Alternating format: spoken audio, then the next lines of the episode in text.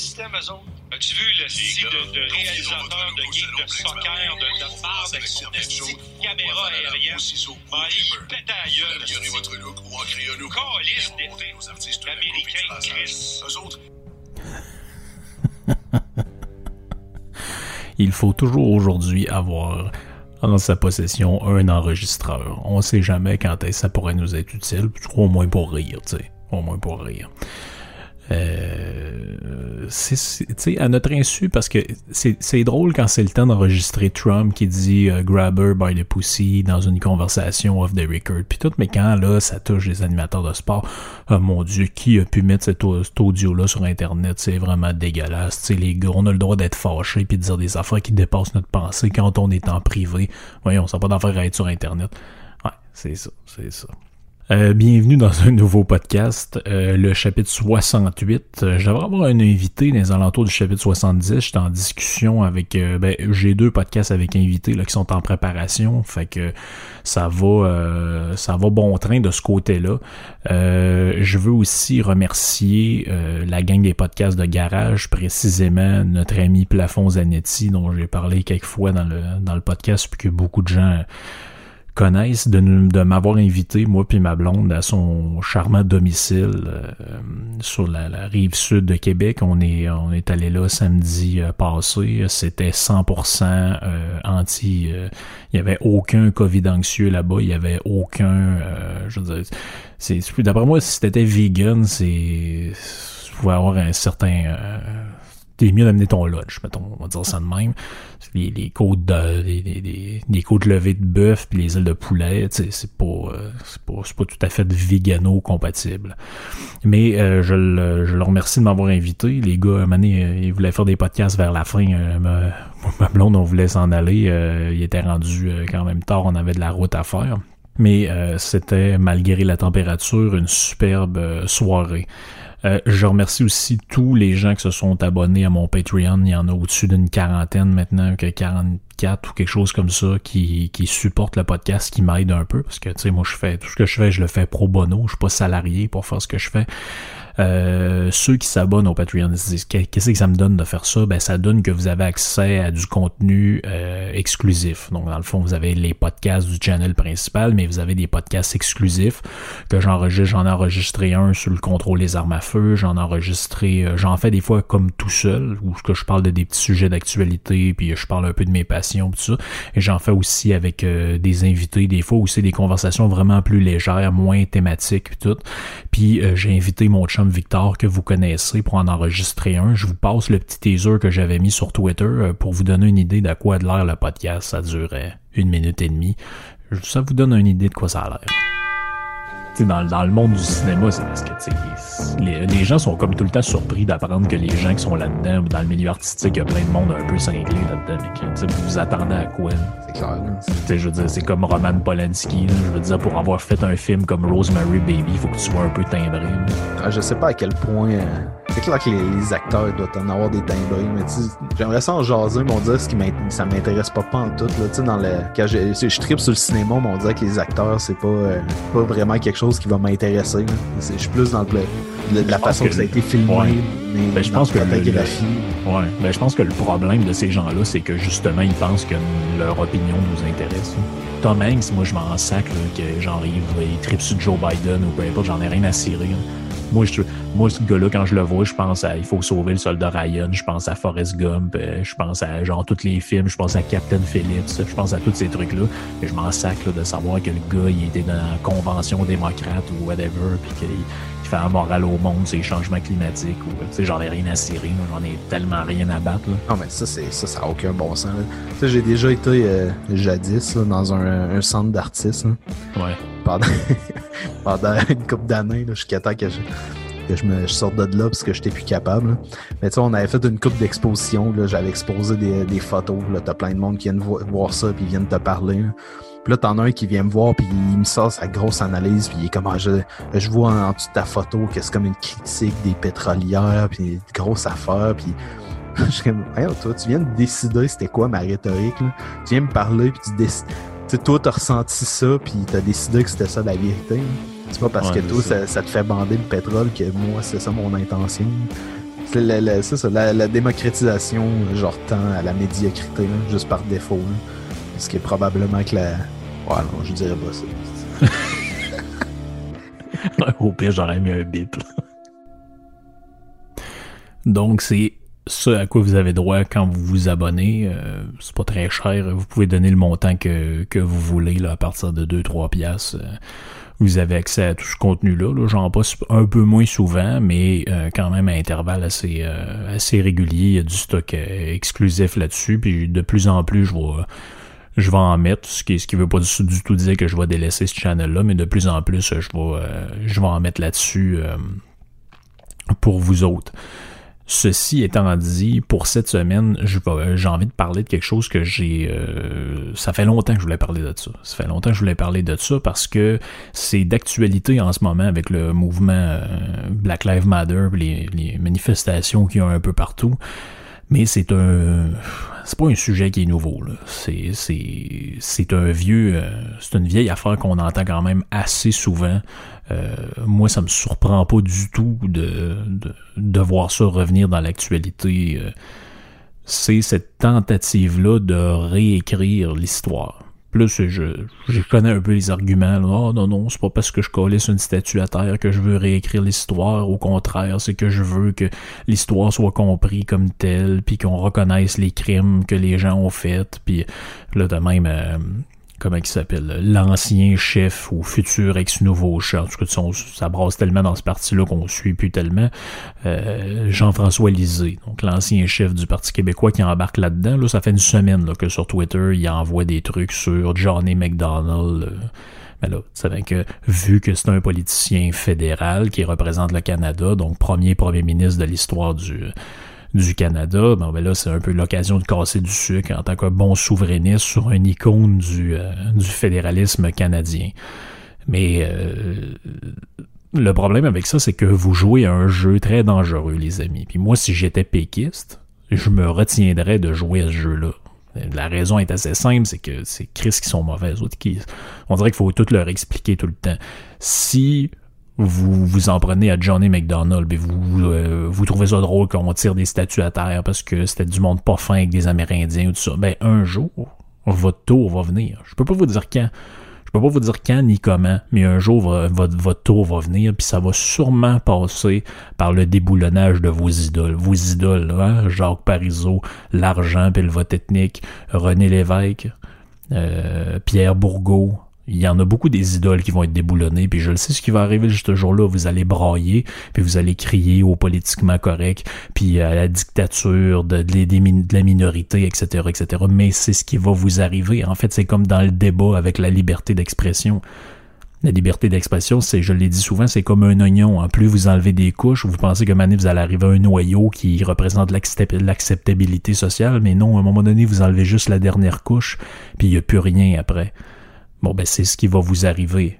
Fait qu'arrêtez de vous extasier devant la statue de Johnny McDonald tombée à terre avec des, espèces de demi-animaux qui embarquent dessus pour, pour, pour varger dessus. Donc, je, je, sais pas où vous en allez avec ça, mais un jour, ce sera votre tour. Un jour, ce sera votre tour. Donc, comme c'est pas un sujet d'actualité, j'ai un, petit audio à vous faire entendre dans, dans quelques minutes, euh, en fait, en fait plutôt dans quelques secondes, qui euh, fait un peu une espèce de montage sur euh, tout ce dossier-là. Là. On jette à terre des monuments parce que c'est pas nouveau. Hein. Il était question en France de sortir Voltaire des Invalides. Il était question en Angleterre d'enlever la reine Victoria à telle place.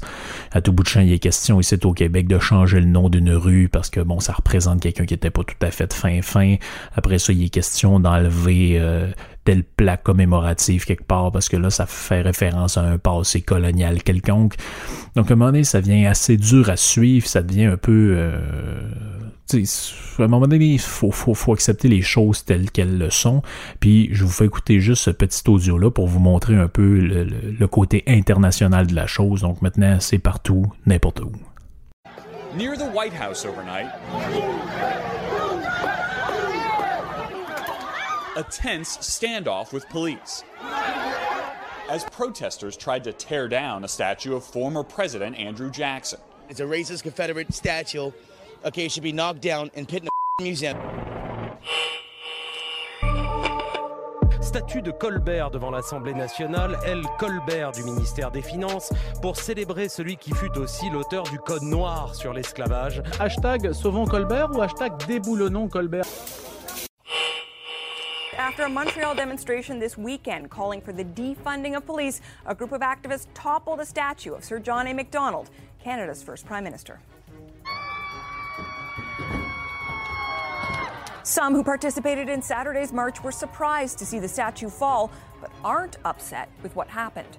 It's glorifying um, a figure that has a legacy of genocide, and I think that it's wrong to not teach that, that legacy. And I think there could have been many opportunities for government to uh, um, acknowledge the damage and the pain and the trauma. Prime Minister Justin Trudeau said he was deeply disappointed by the vandalism. We have a lot of work to do, but uh, choices like this, to rely on vandalism to uh, advance causes, is not going to help anyone move forward the right way. Quebec's premier called it unacceptable.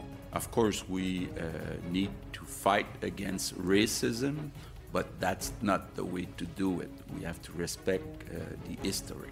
We may have discussions in the next years about uh, uh changes, but right now the decision is that it will be re-put in place. Bon, fait que comme je vous dis, c'est, un sujet d'actualité parce que c'est partout en ce moment, parce que tout le monde euh, a jeté un peu un, de l'eau sur sortie ou du gaz sur cette histoire-là, selon le point de vue qu'on a. Puis bon, est-ce que c'est faudrait enlever tel statut, est-ce qu'il faudrait faire ça? Il y en a qui sont pour, il y en a qui sont contre, puis là, il y en a qui c'est embarque le vandalisme là-dedans, puis toute la question du saccage des des monuments publics, puis ça, ça, vient à un moment donné aussi avec la, la, défense de certaines causes, c'est-à-dire que si vous euh, vous, vous, vous marchez au nom d'une cause qui est le, de dénoncer la répression qui a été faite envers votre communauté. Répression d'ailleurs qui est réelle. Là, y a, y a, tout le monde sait que les nations autochtones, mais j'en ai parlé moi-même dans un autre podcast, quand on parle de racisme systémique, c'est une notion qui est à décrier. Par contre, au Canada, si elle existe, c'est envers la nation, les nations autochtones. C'est-à-dire qu'il y a une loi qui date de 1800, je sais pas quoi, qui s'appelle la loi sur les Indiens, où on décrit là-dedans les Amérindiens ou les Autochtones, ou appelez-les comme, comme vous pensez que c'est correct de les appeler, des, des, citoyens de seconde zone. Donc c'est ça, c'est problématique. Puis si on était dans une vraie version antiraciste 2020 de toute notre baratin, mais cette loi-là serait abrogée, puis on remplacerait ça par euh, une pleine reconnaissance de ces gens-là comme des citoyens canadiens à part entière, advenant le cas que ça les intéresse. Bon, c'est... Mais ceci étant dit, ça fait en sorte que, à un moment donné, euh, peu importe la cause que vous avez, peu importe le bien fondé de la cause que vous avez, réécrire l'histoire en s'en prenant des monuments. Parce que contrairement à ce que la dame dans le vidéo dit, oui, euh, ces statues sont là pour glorifier quelqu'un qui a fait euh, des génocides ou je sais pas quoi. Non, les, les, statues ne sont pas là pour glorifier, de même que les plaques commémoratives, de même que les musées. Les statues, les musées, les, ils sont là pour témoigner de l'histoire, l'histoire vécue par les hommes, les femmes qui ont vécu là, les enfants, les vieillards, etc. Donc, il n'est pas question de glorifier. En avant de l'Assemblée nationale du Québec, il y a une statue de Robert Bourassa dans le parc. Je pense pas que Robert Bourassa fait l'objet d'un culte de la part de personne. Il y a une statue aussi de Maurice Duplessis. Mais je vous annonce qu'on va tous devoir mettre ça à terre pour des raisons diverses. Bon, Maurice Duplessis, les orphelins Duplessis, le monde mis dans des orphelinats, etc. Adopté par tout le monde à part du cas. Des histoires bien compliquées. On va devoir tout enlever ça parce que ça symbolise des facettes sombres de notre histoire si vous voulez, moi, c'est pour moi, c'est comme si on disait on devait enlever euh, les, les en Pologne, on va aller, puis on va enlever tous les, les, les, les restants de camps de concentration que là-bas, on va raser Auschwitz avec un bulldozer, parce que ça nous rappelle les euh, ça glorifie les heures les plus sombres de l'histoire. Non, ça les glorifie pas, ça nous les rappelle. C'est important d'avoir ces rappels-là. Là où je suis d'accord avec la femme, c'est euh, qui, parlait dans, dans, le petit extrait audio, c'est qu'il ne s'agit pas de cacher ces choses-là. On peut avoir un monument avec une plaque qui nous dit, ben voici, tel premier ministre de l'histoire du Canada, il a été reconnu pour avoir bâti telle autoroute, fait telle affaire, euh, reconnu le droit de vote des femmes ou je sais pas quoi, mais aussi euh, avoir exécuté telle personne, avoir fait telle affaire. en fait, ce qu'il faut, c'est la vérité historique et non pas la réécriture sélective du passé en fonction du politiquement correct Parce que ceux qui vous disent que non, c'est pas la réécriture de l'histoire, ben oui, c'est la réécriture de l'histoire. Parce que qu'est-ce que font? Ça, c'est parallèle, je me ferai pas d'amis en, disant ça, mais je rappelle que dans toutes les civilisations, que ce soit les Perses en Europe ou encore l'invasion de l'Égypte par les Romains, ou euh, plus récemment ce que faisait l'État islamique un, peu partout où ils prenaient de, l'expansion, la première chose qu'ils font, c'est jeter par terre les monuments, puis saccager le patrimoine. En fait, juste après avoir violé les femmes, c'est probablement ce qui les caractérise le plus comme colons lorsqu'ils envahissent un territoire. Ils s'empressent de détruire la culture qui est là. Comment ils font ça? Jettent à terre les, les, monuments, pillent les pyramides, défoncent des musées. Euh, c'est, vieux comme le monde. L'incendie de la bibliothèque d'Alexandrie, etc., etc.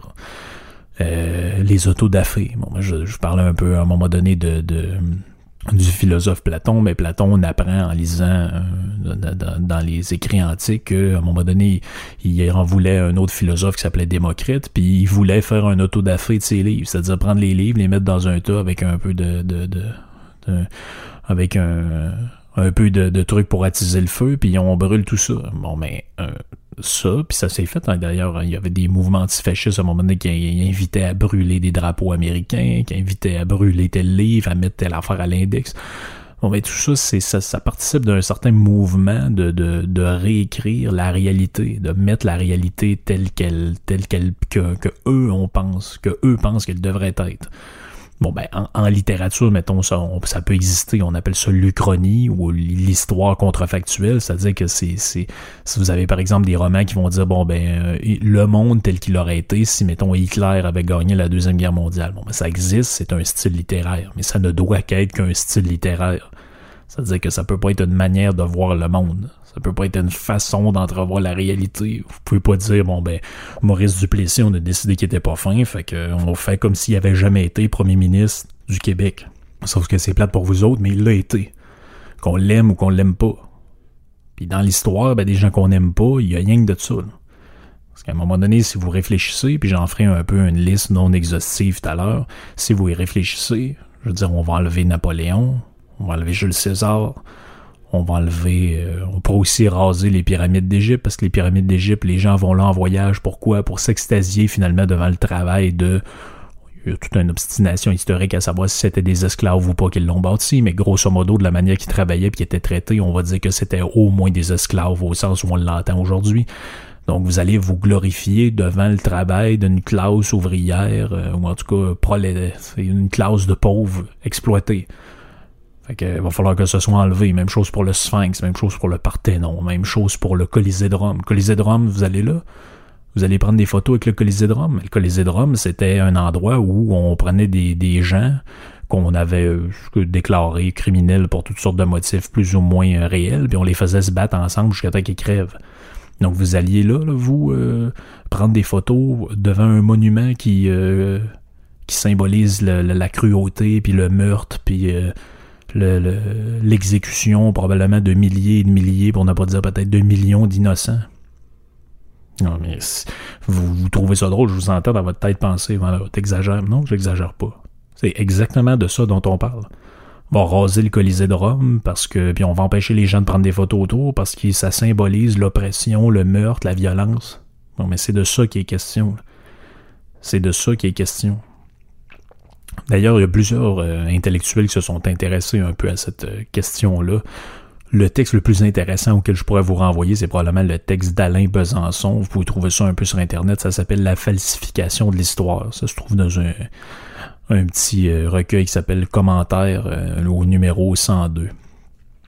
Donc, il écrivait là-dedans, Orwell a écrit que celui qui contrôle le passé contrôle aussi le présent. Donc George Orwell, que je vous ai déjà parlé dans le podcast sur 1984 et dans le podcast aussi sur le meilleur des mondes d'Aldous Huxley. Donc, euh, elle peut être vraie ou bien fausse, ou encore, et plus souvent, à moitié vraie ou radicalement fausse. Nous approchons de cette deuxième situation. Donc, il reproche de faire l'instrumentalisation de l'histoire. C'est-à-dire qu'on va prendre des affaires qui font notre affaire. Ah, lui est bien, lui est bien, lui est bien. Ce que faisaient tous les régimes totalitaires, hein, d'ailleurs.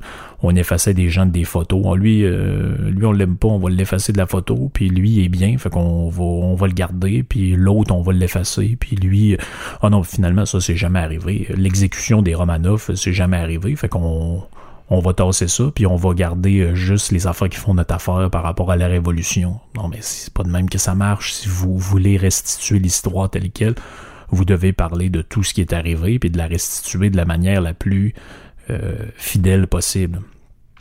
Ils disent dans ce, dans ce texte-là, aujourd'hui, l'historien passe du rôle du juge équitable à celui de procureur enragé, d'un procureur qui pratique systématiquement la rétroactivité des lois, c'est-à-dire qui applique au passé des règles de civilisation qui, se sont, qui ne sont promulguées qu'aujourd'hui. il va dire, bon, ben, les croisades, par exemple, sont jugées en vue de l'humanisme moderne, c'est-à-dire comme des espèces d'entreprises où le but c'est d'aller couper la tête puis de tuer tout le monde. Alors qu'à l'époque, c'est pas comme ça que c'est vu. À l'époque, les croisades, c'est fait pour il y a un motif religieux en arrière de ça. Il y a toutes sortes de motifs, mais libérer la Terre Sainte, etc. Donc, c'est, c'est, pas du tout fait au, nom du mal tel qu'on l'entend aujourd'hui. Euh, la féodalité va être vue du point de vue des droits de l'homme, sans comprendre que ça obéit à toutes sortes de principes. donc, il y a plus, toute une série de, principes modernes qu'on va, euh, ça pourrait employer un mot un peu pompeux, qu'on va exalter là, comme des espèces de, de d'idéaux absolus. Donc, dans le fond, c'est cette espèce de vision progressiste-là qui consisterait à dire que aujourd'hui, voici ce qui est moral. Aujourd'hui, l'homophobie, c'est mal. Aujourd'hui, l'antisémitisme, c'est mal. Aujourd'hui, la misogynie, c'est mal. Aujourd'hui, telle affaire, telle affaire, c'est mal. Et on se comporte d'une telle manière. Et donc, je vais retourner dans le passé pour recolorer les événements qui se sont passés au, au nom et à l'aube de ces critères-là de moralité et puis maintenant, je vais décider ce qui est acceptable ou pas. Ouais, lui, c'est correct, lui, c'est correct. On là, lui, on va l'effacer, lui, on l'enlève, lui, on l'enlève. Lui, c'est un connard, lui, c'est un salaud. Puis, à un moment donné, ça va nous amener jusqu'à aller limer la face d'un président dans le roc euh, au Mont Rochemort. C'est ça qui va arriver. Là. je peux avoir l'air un peu catastrophiste en disant ça, mais c'est ce qui va finir à un moment donné par arriver. Euh, donc, excellent texte d'Alain Besançon dans tout ça qui euh, nous, rappelle l'importance d'avoir un, une vision historique euh, qui repose sur les faits et non sur, comme il le dit lui-même, dans cette vision-là du, procureur enragé, c'est-à-dire de celui qui va décider ce qui est bien ou mal dans son regard par rapport au passé. Et puis, c'est partout, hein, cette histoire-là. D'ailleurs, c'est assez malhonnête si vous y pensez que c'est un peu les mêmes genres de personnes qui, à chaque fois qu'il y a une vieille église en ruine ou une maison qui est pourrie, qui a 200 ans dans le vieux Québec ou dans le vieux Montréal, vont pleurnicher parce que la ville a vendu ça à un promoteur qui va raser ça pour faire un, bloc de condo ou un, immeuble de, de bureaux locatifs, mais en même temps, eux, ils vont vouloir jeter à terre des statues qui représentent des monuments de notre histoire. Donc, il y, a comme un bout là-dedans, moi, c'est ah oui, nous autres, on est la défense du patrimoine. Pourtant, euh, je veux dire, la vieille maison, on sait pas ce qui s'est passé là-dedans, puis dans l'église, je suis pas sûr qu'il s'est passé rien que des belles affaires, moi, là-dedans. Mais ah oui, ah oui, il faut sauver cette église-là, puis ça n'a pas de bon sens qu'un entrepreneur là, mette ça à terre pour euh, construire un immeuble à condo là-dedans. Ouais, par contre, après ça, on se vire de bord, puis on jette la statue de Johnny McDonald à terre. Il y a comme un bout là-dedans qui est dur à suivre. C'est toujours très dur à suivre avec les gens qui manquent de logique, mais c'est... c'est... c'est à un moment donné, ça vient un peu... Euh, un peu particulier. D'ailleurs, et c'est, je veux pas faire de, de, de, point Godwin comme j'ai parlé dans le podcast à Réduction à d'éclairum, mais c'est des vrais faits qui se sont, qui sont arrivés. C'est, c'est dangereux de commencer à tripoter l'histoire pour sélectionner rien que les affaires qui font notre, notre, notre affaire finalement, juste les choses qu'on aime. Parce que parce qu'il y a quelques années en Pologne, apparemment qu'il y avait une loi destinée, puis j'ai pas vérifié l'exactitude de ça, mais c'était dans un article sur France Culture, donc je présume que ça une certaine crédibilité. Il disait qu'il y a quelques années en Pologne, il y avait une loi destinée à défendre l'image de la Pologne, y compris, des peines de prison pour ceux qui parlent des camps de la mort polonais. Ça a fait capoter Israël et un peu tout le monde, et donc c'est un peu dans la lignée de cette espèce de révisionnisme euh, historique-là. L'objectif, c'était d'éviter qu'on attribue à la nation polonaise des crimes commis par les nazis allemands dans la Pologne occupée. Donc là, ceux qui faisaient référence au passé criminel de la Pologne avec les camps de la mort, etc., là, vous, étiez passible de vous faire enfermer là, pour ça. ce qui est de la débilité pure. Oui, on peut discuter, puis oui, c'est vrai que la Pologne est occupée par les nazis. Je veux dire, les gens, à un moment donné, vous êtes sous occupation militaire, il y a des tanks dans la rue, puis on peut vous, vous pouvez vous manger une balle dans la tête si vous obéissez euh, obéissez pas. Donc, je, je comprends qu'il y a, une, nuance à apporter là-dedans. C'est pas 100% de la faute de, de la Pologne, des, encore moins des citoyens qui étaient là, qui étaient euh, conquis. Mais là, d'aller jusqu'à nier l'existence de certaines affaires parce que ça représente un passé qu'il faut ignorer, puis là, on va enlever ci, puis on va enlever ça, vous commencez à tripoter le passé comme ça. Euh, quand on tripote le passé, on n'est jamais bien, bien loin du totalitarisme. C'est une chose que j'ai appris en lisant, un peu dans ce dont tout je vous parle. Ben, quand on commence à, cap- à, tripoter le passé, ben, oh oui, euh, lui, regarde, je vais l'effacer, puis euh, ça, ça va être de même, ça, ça va être telle affaire. Ben ça, ça s'appelle la construction d'un roman national. Puis la construction d'un roman national, on, quand on arrive là, on n'est jamais bien, bien loin d'un genre de totalitarisme. C'est pourquoi, c'est pourquoi, pour vous faut faire prendre un peu conscience que tout ça est n'importe quoi, que tout ça est de la merde intégrale, euh, non pas que les revendications et les affaires qu'on reproche aux personnages sont fausses. C'est pas ça la, la, la question. Dans la majorité des cas de ce que j'ai pu voir, c'est vrai. Mais la réalité, c'est que euh, si vous fouillez dans l'histoire, c'est un peu que ma démonstration de qui va suivre va faire, si vous fouillez dans l'histoire, vous allez vous rendre compte que tout le monde a quelque chose à se reprocher. Tous les personnages, même les gens que vous aimez, que vous idolâtrez, même les gens, c'est ce que je disais tout à l'heure comme avertissement à toute la patente péquiste, même les gens que vous avez en haute estime, à un moment donné, vous allez vous rendre compte que ce sont des monstres. Et ça fait ça un peu quand vous lisez des biographies. Je sais pas s'il y en a d'entre vous autres qui lisent des biographies. Et moi-même, je lis la biographie des, de, des musiciens que j'aime. Puis à un moment donné, vous découvrez des affaires là-dedans que... euh, euh, moi j'aime bien Ozzy Osbourne, mais quand vous lisez sa biographie, vous apercevez que euh, c'est pas tout à fait une bonne personne. C'est le gars, il a abandonné euh, sa première famille plus ou moins en dompant sa femme là pour aller sortir avec la fille du producteur de son band. Euh, ça- cette nouvelle blonde là, ben il l'a bardassé pas mal. De temps en temps, il crie une claque sa gueule. Euh, il a essayé de la tuer à un moment donné, il s'est réveillé en prison. Euh, ses enfants dans un film que vous pouvez voir qui s'appelle Wreckage of My Past, je pense. Euh, vous pouvez voir qu'à un moment donné, on lui demande quel âge une de ses filles. Il s'en rappelle pas. Il dit Ah, elle doit être née en 72. Je me souviens plus. Il faudrait que je vérifie. Euh, il- ses enfants le décrivent comme un père absent. Euh, mais tu sais, fondamentalement, il y a une part d'ombre dans à peu près tous les personnages que vous allez voir. Ben, vous pouvez les admirer. Vous pouvez dire bon ben c- ça change rien à ce qui a été créé comme euh, comme œuvre, comme comme legs.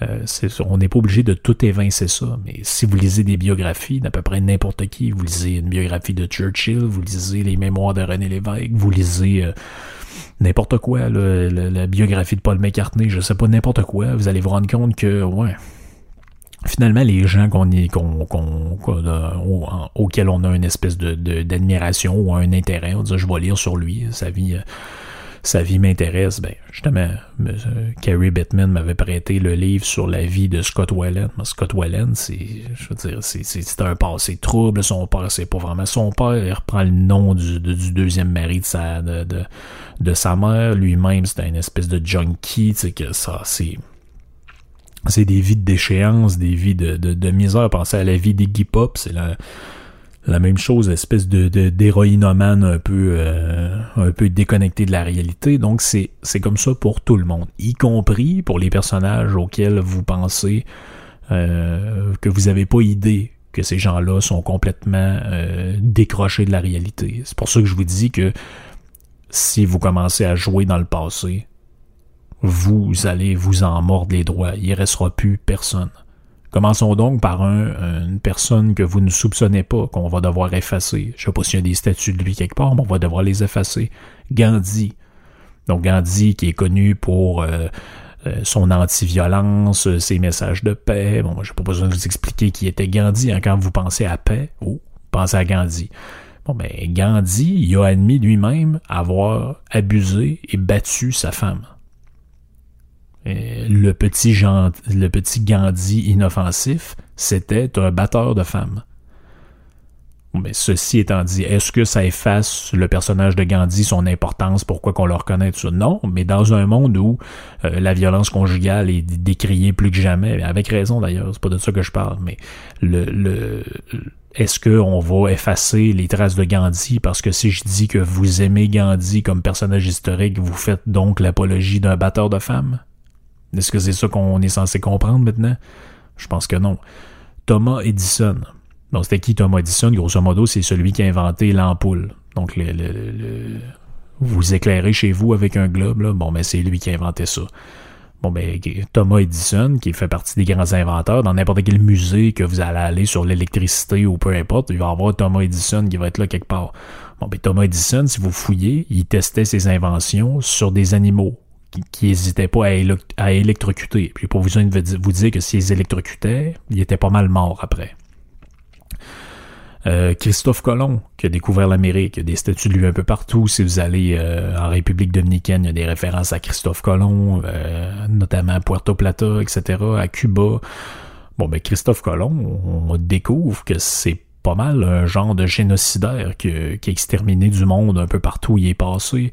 D'ailleurs, il vendait des, des, des natives des, Amérindiens finalement, des jeunes filles et des femmes comme des, euh, des sex slaves à ces hommes. Il y a même certaines filles qui avaient pas plus que l'âge de 9 ans. Bon, ben là, ce qu'on va faire, c'est qu'on va prendre les livres d'histoire, puis on va enlever le nom de Christophe Colomb. On va dire, ouais, il y a un gars, maintenant, là, ça a l'air qu'on disait avant qu'il ait découvert l'Amérique, mais on n'en parlera pas parce que c'était un crotté, puis un pédophile, puis un génocidaire. Ouais, mais c'est ça, pareil, l'histoire.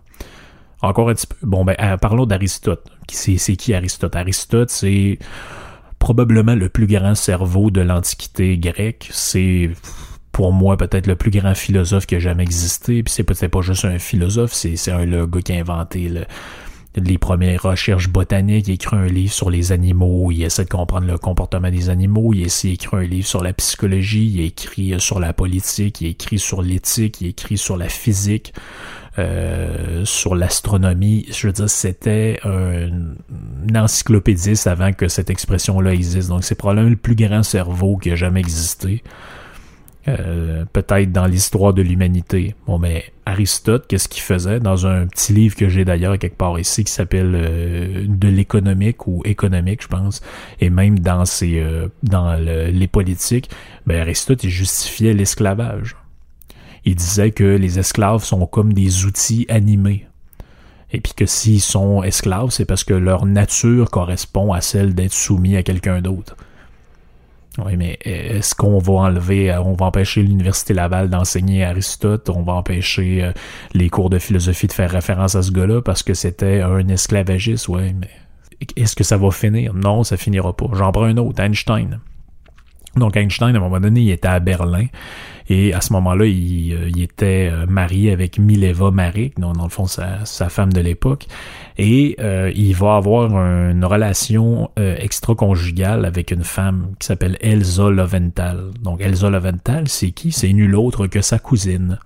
Eh bien oui, le, plus grand cerveau du 20e siècle, celui qui a inventé, découvert la théorie, ou inventé plutôt la la théorie de la relativité, donc le lien entre l'espace et le temps, toutes ces, toutes ces, ces, choses-là, E égale MC2. Bon, je ferai pas un cours sur Einstein, mais Einstein, oui, oui, il fourrait sa cousine. Donc, c'est comme ça. Puis d'ailleurs, c'est un misogyne carabiné, Einstein. Il y a même, vous pouvez trouver ça sur Internet, il, quand il commençait à fréquenter une femme, il disait, regarde, voici les trucs que tu vas falloir que tu suives. Quand je te dis d'arrêter de parler, euh, t'arrêtes de parler, tu me laisses tranquille. Euh, quand, euh, quand je suis tanné, il faut que tu sortes de la pièce. Donc, c'était... C'était, il était comme ça. Bon, ben, E égale MC2, on va arrêter ça, on va enlever ça de partout. Puis euh, s'il y a des références à Einstein dans des musées, là, puis dans des, affaires, on va enlever ça. Vous glorifiez un misogyne et un gars qui sautait sa cousine. Henry Ford. Henry Ford, qu'est-ce a fait Ford? Bon, ben, évidemment, il a inventé les voitures Ford, mais c'est aussi l'auteur d'un livre qui s'appelle Le Juif international. Donc Henry Ford, c'était un antisémite carabiné. Même je pense que Hitler y fait référence à un moment donné comme une genre d'inspiration. Fait qu'on, Henry Ford, on va enlever ça, on va même, on va devoir enlever le nom Ford des voitures Ford, parce que quand vous portez ça, vous faites la promotion, d'une certaine manière, de la haine envers les Juifs. C'est ça que vous faites. Vous le savez pas, mais je viens de vous l'apprendre. Mère Teresa. Bon, ben là, Mère Teresa, est-ce qu'on peut être plus dans le gentil que Mère Teresa dans votre tête? Ah non, c'est moi quand j'étais jeune, ouais, moi, il y avait mon disait même par expression, et tu me prends-tu pour Mère Teresa quand on abusait un peu de la gentillesse de quelqu'un? Euh, ben, Mère Teresa, il y a de plus en plus de, de, recherches sur elle qui nous dit que finalement, c'était pas tant charitable ce qu'elle faisait. En fait, elle instrumentalisait les pauvres, les malades, puis les souffrants pour les amener à pour les amener au petit Jésus finalement. En fait, ce qu'elle faisait, c'est utiliser la misère pour amener des croyants au sein de l'Église euh, catholique, apostolique et romaine. Pendant, je vais prendre une petite gorgée de mon whisky. Très bon whisky d'ailleurs, JP. Un whisky pas cher, mais qui fait la job. Donc, Mère Teresa, on va jeter ça aux poubelles aussi. Charlie Chaplin. Hein, vous pensez pas que j'allais aller là, mais Charlie Chaplin, de cette icône-là du cinéma, bon, ben, Charlie Chaplin, dans sa vie, il était pas si cool que ça, en fait, euh, particulièrement avec les jeunes filles. En fait, je pense que le gars, était marié quatre ou cinq fois, puis il y a deux de ses femmes qui avaient moins de 18 ans, alors que lui, il en avait déjà plus que 50. Euh, il y en a même une des deux qui avait, je crois, 16 ans, 16 ans ou 17 ans, alors que lui avait proche de 60 ans. C'est, c'est ce qu'on appellerait aujourd'hui un pédophile. Je veux pas, euh, je veux pas être plate, mais je sais qu'à l'époque, on voyait ça de manière différente, donc je ferais pas de la, la rétroaction, mais si on va être dans le politiquement correct, les films de Charlie Chaplin, ben là, si vous écoutez ça et vous aimez le bonhomme, ben vous faites l'apologie d'un espèce de vieux crotté qui est euh, de 50 ans qui, abusait de jeunes filles de 18 ans. C'est ça que vous faites. Fait que bon, Charlie Chaplin, on prend ça, on met ça dans la poubelle. Euh, Give Peace a Chance. John Lennon. J'ai une biographie de Lennon quelque part dans la bibliothèque à côté.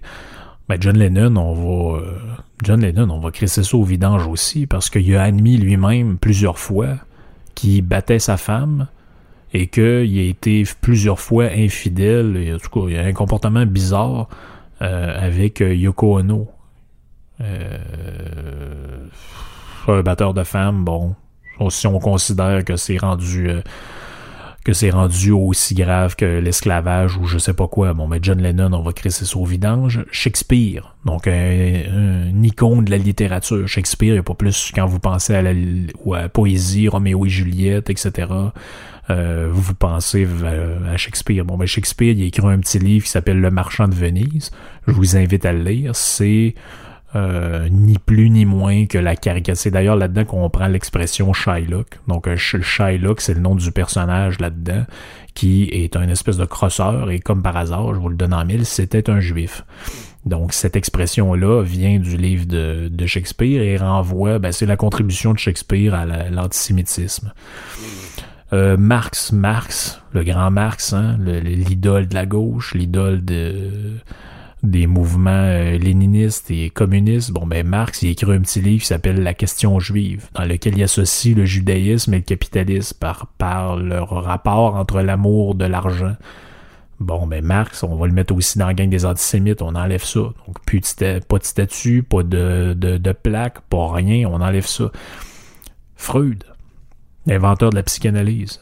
J'en ai déjà parlé plusieurs fois de Freud de manière plus ou moins élogieuse, mais Freud, euh, c'était un gars qui, premièrement, lui aussi couchait, couchait, pardon, avec sa cousine.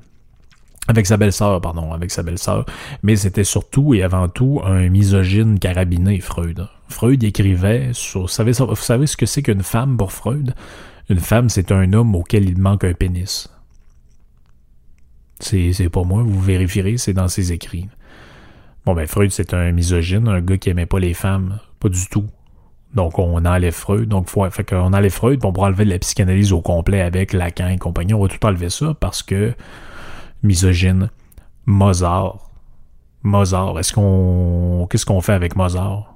Bon, parce que c'est plate, parce que je fouillais un peu sur lui, Mozart. Bon, premièrement, un autre qui avait des relations avec ses cousines, comme quoi, on dirait que dans ce milieu-là, il y a des grands esprits, il y avait beaucoup de liens avec les cousines. Il y a euh, Benjamin Simkin, un endocrinologiste qui a étudié la correspondance que Mozart entretenait avec sa cousine et avec aussi euh, d'autres personnes. Euh, il y a 39 des lettres qui contenaient des passages scatologiques. Vous irez chercher, je ne vais pas couper l'appétit à ceux qui mangent, ce que c'est que la scatologie sur Internet. Ça inclut des lettres à sa mère, à son père et à ses sœurs, qui avaient des références là-dedans. Voltaire, un grand Voltaire. Hein. On a même fait une marche euh, Je suis Charlie avec des citations de Voltaire là-dedans parce que c'était euh, notre référence absolue. Mais qu'est-ce qu'on va faire avec Voltaire? Parce que Voltaire, vous avez voulu savoir ce qu'il disait des Juifs?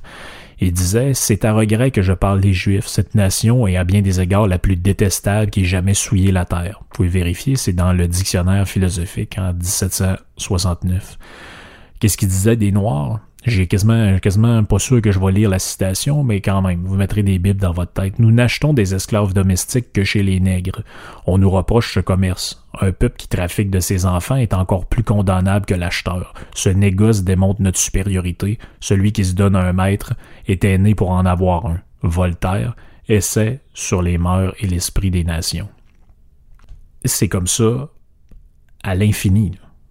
Il y en a partout, partout, partout, partout. Je pourrais en prendre un en arrière de l'autre. On pourrait même aller fouiller dans le dôme aussi. René Lévesque, une statue, René Lévesque. Qu'est-ce qu'on va faire avec la statue? Pourquoi je pose la question, c'est que le 6 février 1977, René Lévesque, probablement sous l'influence de l'alcool, heurte un sans-abri, M. Edgar Trottier de 62 ans avec son char alors qu'il est premier ministre du Québec premier ministre du Québec, qui a un citoyen, de surcroît sans-abri.